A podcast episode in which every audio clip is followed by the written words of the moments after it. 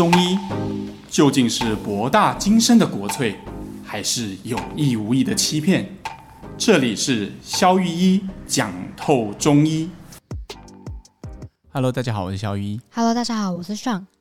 哦，今天真的超级无敌冷哎！真的。那个现在录制的时间刚好就是那个超级下暴雨跟寒流时期。你就看到两个人 穿着羽绒衣在那边录音。对啊，然后早上起来恭维洗足，那个声音都会收起来。哦，对哦，最近很多患者都跟我讲说，早上起来的时候会觉得喉咙好像有骨痰，好像感冒的感觉，嗯、就好像中标了。哎，结果起来发现，哎，吃完早餐好像又还好，就是有热量，有那个热能进来就开。对对对，每天都过着提心吊胆的生活，是不是中标了？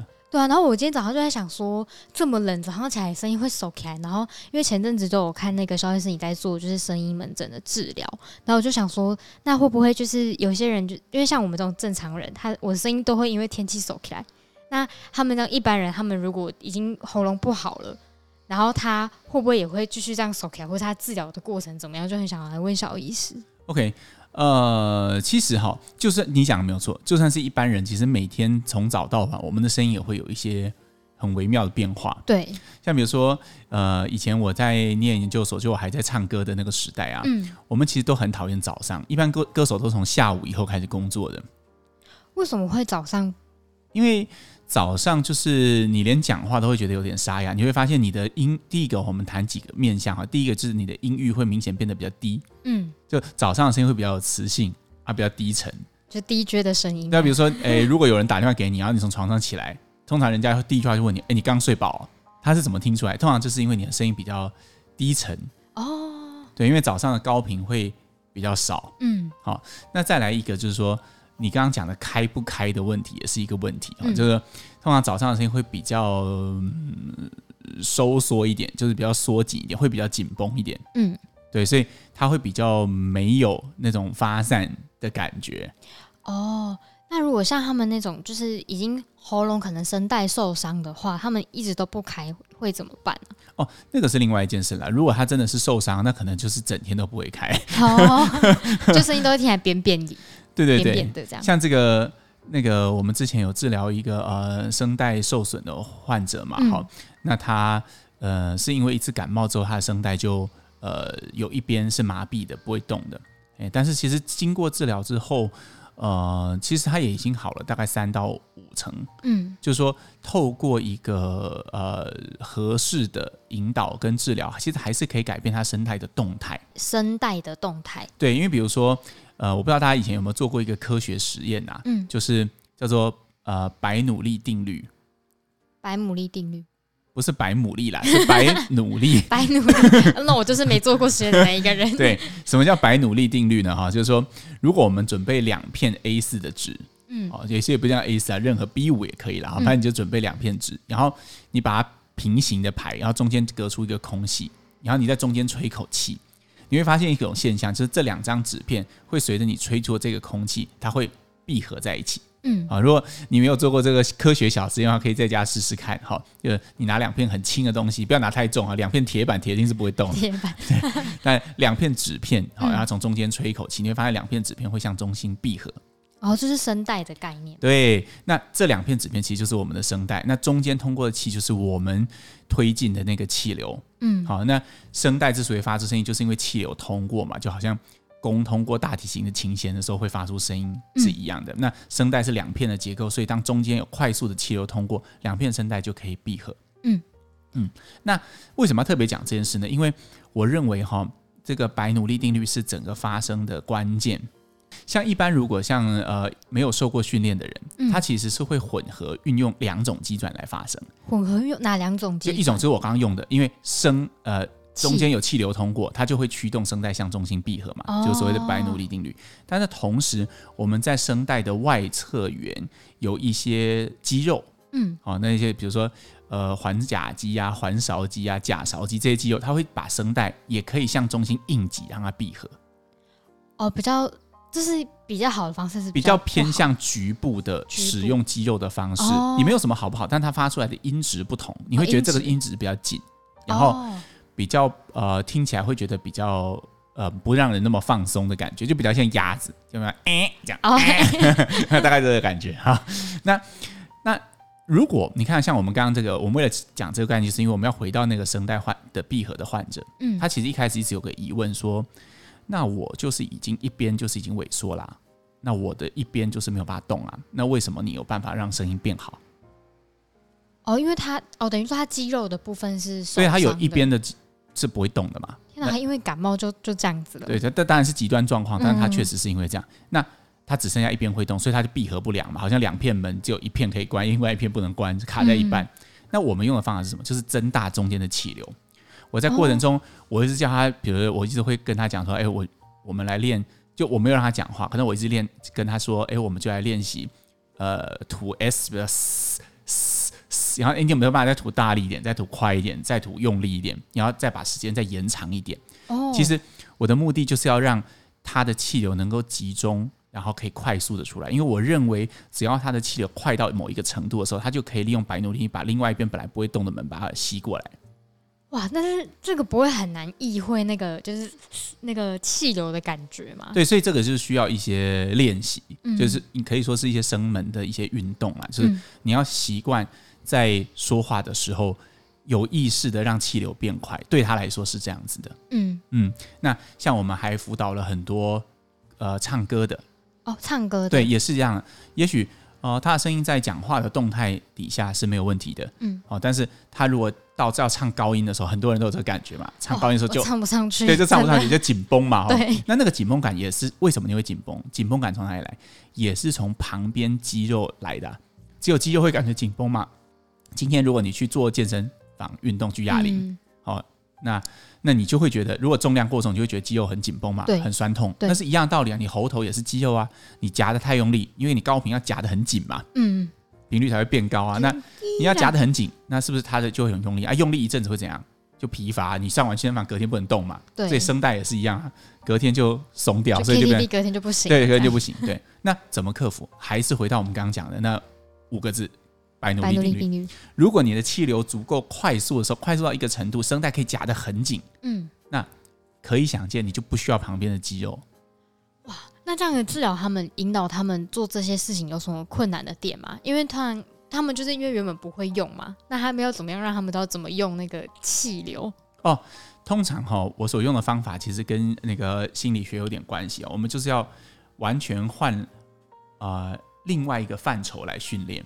因为比如说，因为比如说，呃，人哈，只要讲，比如说你跟他说啊，我们现在说一到十，嗯，他就讲哦，一二三，然后一路说到十。对，你跟他讲唱歌，他就完全会用不同的方法来。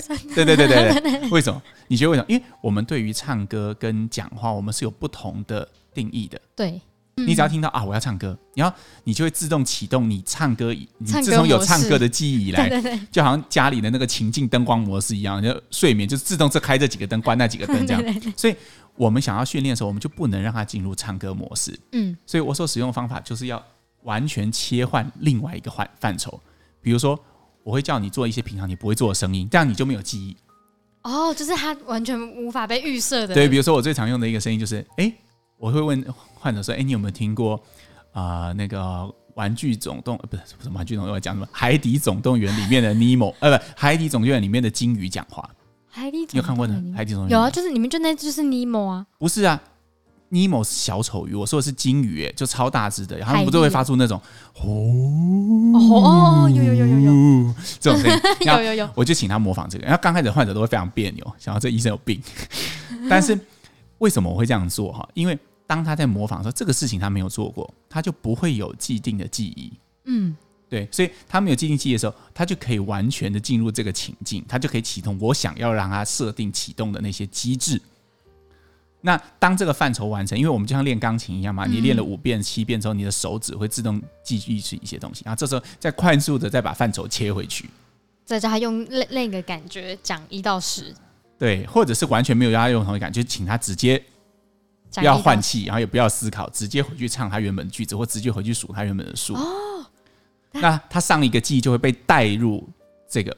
对啊，所以对啊，所以中间想要岔题问一下，所以那个鲸鱼的说话方式就是用那个海海努力定律。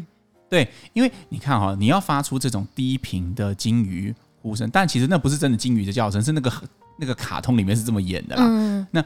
因为你想要模仿这种声音，哦呜的时候，你大概没有办法用你平常的方式，你势必你后面的管子得打开，不然你发不出那个呼呼呼的这种声音，对，对吧？嗯，对啊。要再来，金鱼的讲话是比较连、比较长的。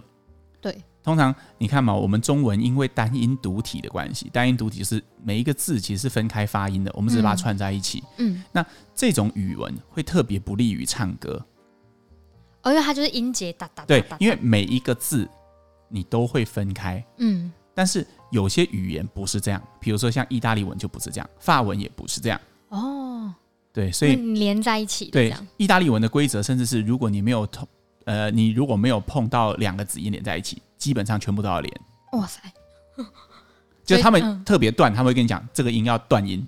这样才听得懂，这样。那我们是一律断音，没有没有连。对对对，比如说意大利文全部这个字叫 tutti，它是 t u t t i 嘛，嗯，那两个 t，所以你就不能发成 tutti，要发成 tutti，这样才听得懂。那如果没有 double，就完全不做，就一定要连。嗯，这是他们语言的规则。可是中文因为单音独体的关系，基本上没有受过训练的人都是断的。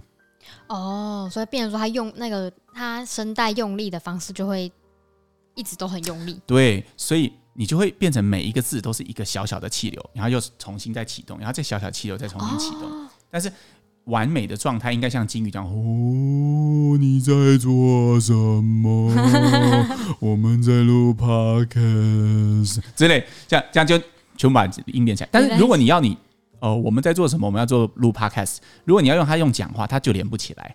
哦，因为他没有他没有这个习惯，他只要一你叫他讲，他看到那个字是分开的，嗯、他从小的习惯就会来，他就会把它分开来念。嗯，那我们就是要切换范畴来做到这件事情。哦，那然然后他这样长期练习之后，他的那个白努力就会抖动的比较气流就抖动比较顺，因为他就跟练钢琴一样，你慢慢会产生另外一种肌肉记忆，嗯，而这种肌肉记忆会取代你原本的运用机转。哦，那。为什么？就是因为我刚刚听到，就是那个呃有感冒的嘛，他那个声音已经变很严重嘛。嗯、那为什么就是呃，他如果当初已经觉得他不太好能治了，那他为什么会转而过来又想要去治疗他的声音？因为他感觉这个症状应该是蛮久了。如果以感冒这么严重哦，因为他原本已经觉得应该是没有希望了。嗯，因为照现代医学的观点，呃，你神经跟肌肉它没有办法运动，那就是声带就势必闭合不了啊。嗯，那他们就是会朝向，比如说把他的声带，他也做做过啊，比如打类固醇、打玻尿酸，嗯，然后做脂肪的增厚，嗯、这都这都已经做过自体脂肪移植，但是这些都没有效，哦、我们还是得回到气流这个观点来，让它真的有动力，让它闭合，等于我们新增另外一个动力了。嗯，那很多、呃、听众可能会有个疑问啊，这个动力真的有强成这样吗？我给大家一个意象哈，飞机是怎么飞起来的？我说的是客机哦，不是直不是直升机哈，是客机。客机就它刚开始大家有个人搭过飞机嘛？虽然现在比较少搭，就是它会越跑越快，对不对？对啊。那跑快的时候，他们飞机是怎么飞起来？那两片翅膀的结构，我不知道。气流是吗？它其实那个翅膀，如果你从侧面来看，嗯，不是翅膀啦，那个机翼，你从你从侧面来看，其实它是一个呃呃，它的前后后脖是不一样的，嗯。为什么？因为它就是要塑造空气快速经过的时候，它两边的流速不同。嗯，通常就是上面的流速会比底下的流速更快一点。嗯，那流速快的地方压力会变小，于是整个飞机会产生升力。你想想看，一台客机载了七百多个人，都可以靠白努力定律升空。哦，它同样都是快速的气流会产生压力。嗯，我们刚刚是快速气流通过纸张让声带闭合嘛？对，快速的气流从机翼上方通过就可以让飞机起飞。何况是声音，何况只是两片小小的声带。对，所以正确的使用那个白努力定律，它是一件非常对声音品质跟你的声带的，还有甚至包括声带旁边的这些肌肉是非常节约、非常有效的一种方式。嗯，那医生你在治疗的时候，你有就是呃看那些患者慢慢变好的时候，你有感受到什么不一样的变化吗？就他们患者自己本身，就他可能声音原本是不太好，然后变好转。我觉得声音哈，我之所以对它很有兴趣，是因为我觉得声音它不只是声音而已。嗯，我记得以前我看那个 TED 啊，它上面有一个很有趣的心理学实验。嗯，他说，比如说，如果你有一个压力性的场合，就是比如说你待会要准备上台演讲，如果你在上台演讲的前五分钟，你跑到厕所里，然后你你你你把你自己摆成一个开放性的姿势，所以开放性的姿势就是你可能不要把手缩起来，你可能就是把两两两双臂张开，对，大字形，然后站一个你能够 occupy 这个空间最大的一种方式的话，嗯，那你上台的表现就会明显优于你没有做这件事情。哦，原因是因为我们都以为是，哎，我们很有信心的人，他的肢体很有信心，这我们知道吗？比如说他是本来就是一个不怕上台的人，所以他上台他肢体就很卡放得开，嗯，好。但是我们不知道的事情是，这个 TED 的研究就是反过来，你的姿势也会反过来影响你的心态。哦，心态哦，就是当你摆了大字型五分钟，虽然你没有准备的更好，但是你感觉你上台的时候你就比较不畏惧，它会反过来影响心理，嗯，生理上的动作会反过来影响心理。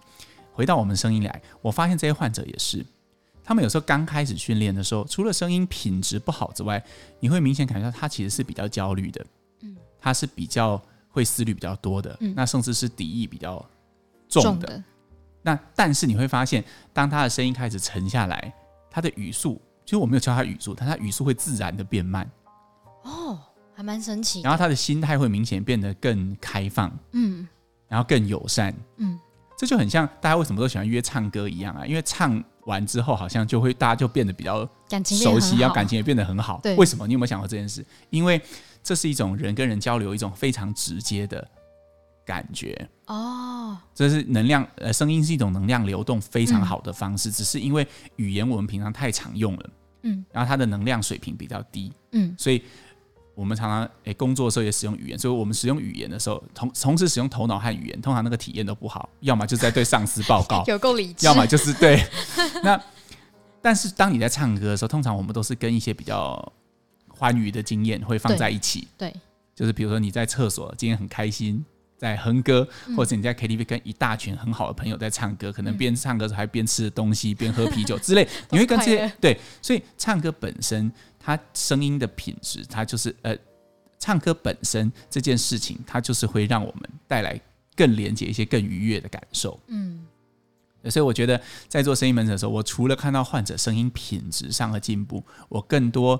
发现的是，哎，患者从心理到生理的状态都会变好，都有改变。我举个例子哈，嗯、我有一个患者，我刚开始不知道这一位阿姨是来做什么的，她就是她说她就是要来呃让声音品质变好。那我刚开始问她，她没有说她做什么。哎、哦，一次声音训练之后，她声音改变非常大。然后她就说，我问她说，那如果今天零到十分，那你会觉得今天治疗你会打几分？然后他就跟我说只有两分，然后我很讶异，因为他进步幅度非常非常大。我就说：“阿姨，你是想要练声音，你想要做什么？”嗯，他说他是一个小学老师退休，嗯，然后他会不定时的回学校去做义工，哦，去念很像爱心妈妈，对，去念故事书给呃一到四年级的小朋友听，嗯，然后你知道一到四年级的小朋友是这样嘛？要么就刚开始完全不理你，一旦理你的时候就。过度热情，完全没有办法冷静下来。如果你想要对他们讲述什么东西，显然你的音量要很大，是要很大，然后你的续航力要非常强，对，不然你可能撑不到四十分钟一节课，你已经声音沙哑。对，因为我去过小学演讲，我知道那是什么感觉。那所以，好，这位阿姨，我听完她的故事，其实我是觉得非常非常感动的。就是我没有想过说，哎，我原本以为我的门诊来的都会是一些什么主播啊。什么歌手啊，呃，什么声音工作者啊，嗯、可能是呃业务啊，或者是高阶主管才要开会啊。嗯、我我我能够想象的是这样，可是我不知道的是，原来这个门诊同时他也可以帮忙一些他们有志于对这个社会做出一些无偿的贡献和服务的人，能够推进，等于这个门诊间接的让这个社会更温暖，它也让那些小朋友收到，哎、欸，今天讲的故事更生动。嗯，对啊，那也许他在讲金鱼的时候就可以更像金鱼，讲老虎的时候就会更生动，小朋友收到的也会更多。嗯，我觉得这是一件很棒的事。嗯，那那位就是阿姨有说为什么是打两分吗？没有啊，他就说，因为他现在觉得有信心了，他就想要也来练唱歌，然后也要来念新诗。哦，好可爱哦。对啊，所以我就觉得哎、欸，很棒。哦、我就他下次他就是要带着他的诗集过来，他念诗，我觉得很好，因为念诗也是一种能量，会比。呃，那个讲话会更高的一种状态，嗯，对，那个就跟唱歌很像，也是讲究连续性，情感的表达都会更更直接。哦，那我我好奇问一个，就是像心理状态，比如说太紧绷的时候，如果让自己放松一点，或者是告诉自己有情感一点的去说话，会不会对喉咙也比较有好处，就比较不会太紧的在用肌肉。我觉得理论上好应该是可以，但是实际上，因为我觉得声音的紧绷都是先从心理上的紧绷开始的，嗯，所以很难这样子倒回去修。所以我觉得我看到的都反而是这样，你在做完一些，嗯，比如说我刚刚讲的一些。练习，甚至是针灸，甚至是一些结构治疗。嗯嗯，因为我在治疗的过程，我发现有些患者他他只要做一个很简单的动作，就是你就让他双手打开来，然后把他身体对正，然后你就会发现，嗯，他的声音就明显变好了。哦，然后很多人觉得，嗯，奇怪，我又没有改变说话方式，为什么会这样？其实很简单嘛？每个人都很像一台大提琴一样。嗯，如果你今今天大提琴有有一个弧度嘛，对吧？上面那个比较小，啊，下面那个比较大，就像个我们中式的葫芦的一样的造型嘛，对，对。那今天你想想看，如果这两个东西不在同一个平面上，你觉得会怎么样？你的大提琴声音能听吗？就是会就下不去。对，它就是没有办法，因为它共鸣腔连不在一起啊。对，就像你的直笛，你没有装好，你把它装歪歪的。哦，就像有些人说唱歌要站起来唱的感觉是。啊，对啊，就是要让你身体的空间是连通的嘛。嗯，那其实我就只做了一件事，我就是把你的音箱做成连通的。哦。对，所以其实有时候，呃，声音门诊它不是只有 focus 在声带和声带周围，然后专门在练高音或是怎么样增加续航力。它其实，呃，一个学问，它真的到了比较，呃呃，比较比较比较进阶的时候，嗯，它都会和很多范畴连接在一起。对，因为也没有想过，原来是就是共鸣腔，整个身体都是共鸣腔。对啊，对啊，就比如说有些人他可能，呃，像我有一个患者，他是这样，嗯，呃，他是产后。之后，他就开始觉得他声音很容易沙哑，可他以前都不会。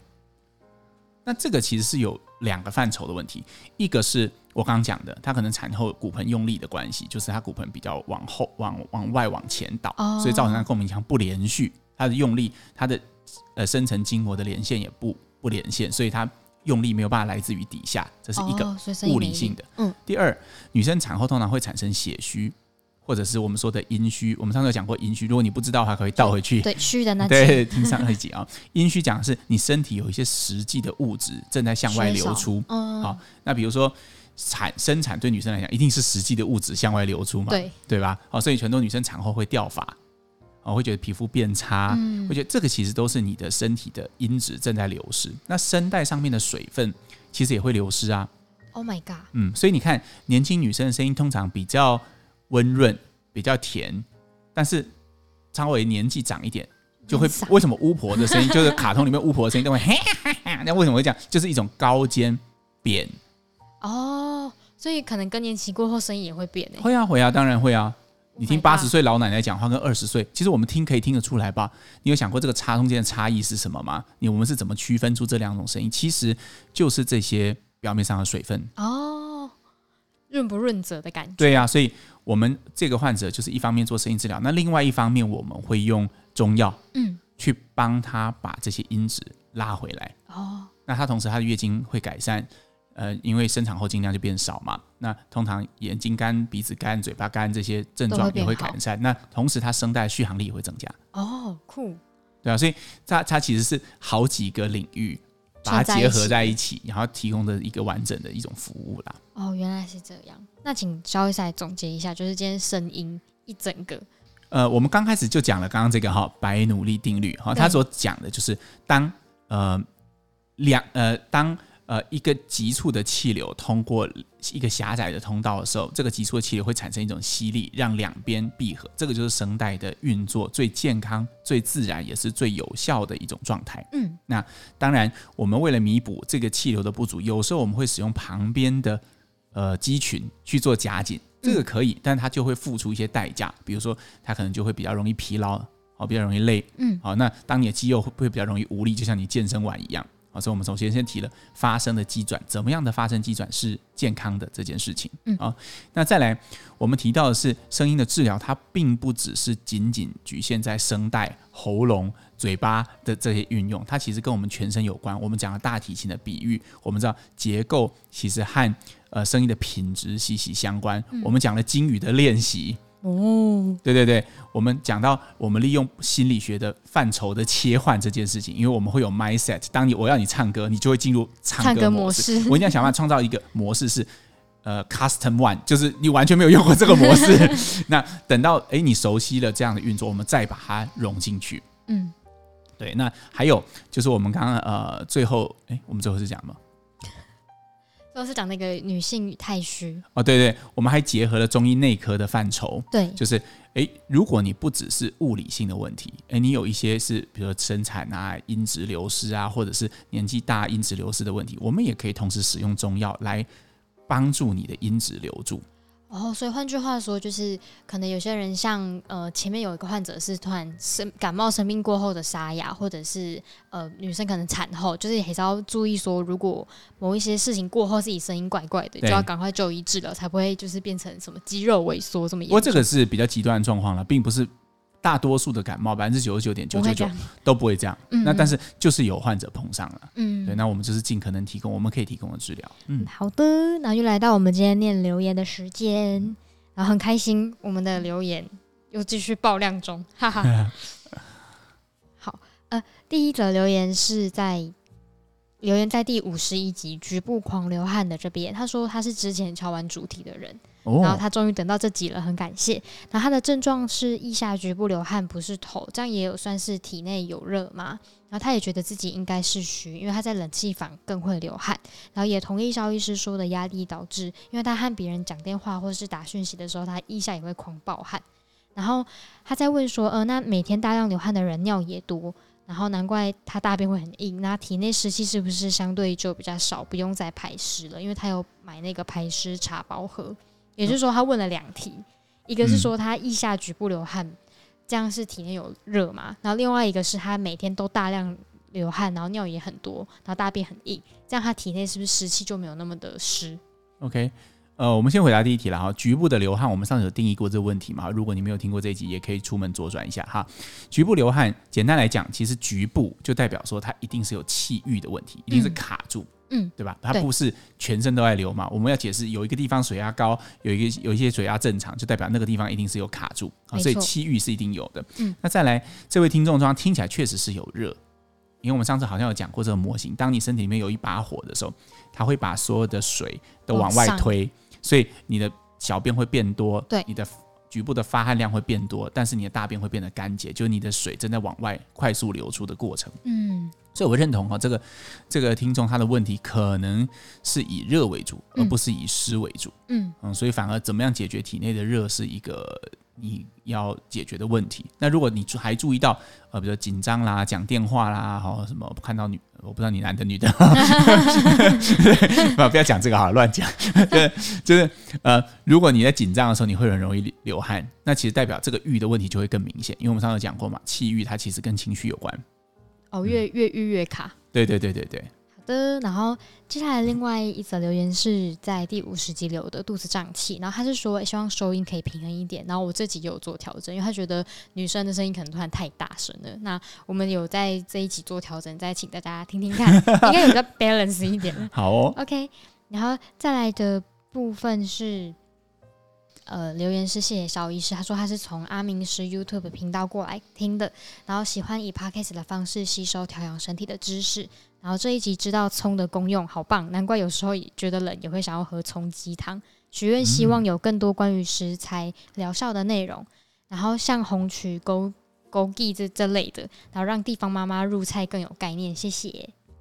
OK，那个冲鸡汤我觉得真的是个好东西，因为我们上次提的其实是冲式汤嘛，对不对？对。那其实因为你知道，我在想哈，在冲式汤发明的年代哈，可能要找一只鸡来并不是这么的容易啊。哦、但是其实现在我们就觉得，哎，豆豉已经不够补了，应该弄个冲鸡汤，我觉得也是一个很棒的事情。嗯。嗯好的，下一则留言是关于中医医治痔疮，因为记得痔疮我们有提过，他说想询问肖玉中医能否解决痔疮的问题，因为家里附近的中医诊所说已经有外治的话成效不大，但网络上又打说主打中医治疗痔疮的诊所，因为有点害怕开刀，想要尝试用中医的方式解决，是可行的吗？谢谢。哎，我记得我们之前好像有做过类似的，有一集就是在讲，但是我们很快速。如果你没有听过这集，其实你可以回去稍微听一下哈。嗯、我们那里面提到一个关键的概念，请这位听众呃可以留意一下资讯。通常你要看你自己痔疮的级数，对，到底到哪里？我们分成一、二、三和四嘛。非常快的讲，一其实就是呃，如果你没有摸到或感觉到任何东西，但是你只是你排便的时候会有出血，这就是一。啊，那如果你在排便的时候，你会明显感觉到有东西突突的，你摸得到。哦，但是比较小一颗的那种。对对对对，然后但是它在排完便之后，它会缩回去，你就摸不到了。嗯，也就是说，在排便的时候才会出现，但它会自己自动的复位的那种。哦，好，那这个是二，三就是说它已经不会自动复位了，它基本上就是在外面，长在那边了。对，但是你可以用手把它推回你的。你可以用手去塞回去，用外力。那四就是最严重，基本上就是卡在那边的一个状态。好、嗯，以现代医学的观点来说，三四建议开刀，一二建议保守治疗。所以保守治疗就是擦药膏跟温水坐浴。对，以我自己的治疗经验来说，我认为一二三都可以使用中药治疗，哦、但是四的话建议开刀。好，好因为四基本上要靠中药治疗，要再慢慢的变小，他再缩回去，这个治疗过程可能会漫长。嗯。对我我我我的建议是这样，按详细的你可以去听那一集。好好的，那也建议他可以用这个分级来判断看看。嗯嗯，好的。然后下一个留言是中医太神奇了，他说每一集都很认真听你们的节目，然后谢谢无私的分享中医知识给普罗大众，收益良多。然后他想要请问如何用中医的观点、日常养生的方法来改善下列问题。第一题，月经前与月经期间会头痛、头晕、视力模糊等症状怎么办？然后第二个是如何改善气色蜡黄、嘴唇色黑，还很羡慕白里透红、唇白齿红，哎，唇红齿白的人。然后第三个是如何改善天生怕冷的体质。OK，综合你这三题哈，未看先猜，你应该是血虚了哈。对，因为一般来讲，哎，这个好像我们都分别有展开过这些主题哈，嗯、就是月经哈，通常我们会用呃女生月经见红的那一天来当区分哈，你从。经前一直到今后，你都会觉得，呃，呃，有你说的那些症状，那就代表其实你是属于血虚的体质。嗯、它的概念是因为你每次在血从底下流出的时候，你身体就不够用了。比如说你本来就只有六十分，刚好勉强够用，就一流出，哎，扣了十分，立刻就变五十分，不及格症状就跑出来。哎呦，哎，大概是这个概念。好，嗯、那再加上你又跟我说你有脸色蜡黄哈，然后就嘴唇色黑，那这个其实就是血虚嘛，然后又怕冷，嗯、所以。综合看来，你应该去找一个呃方便的巷口的中医师，然后去看。我相信你的症状蛮典型，应该都可以获得一些蛮好的支持。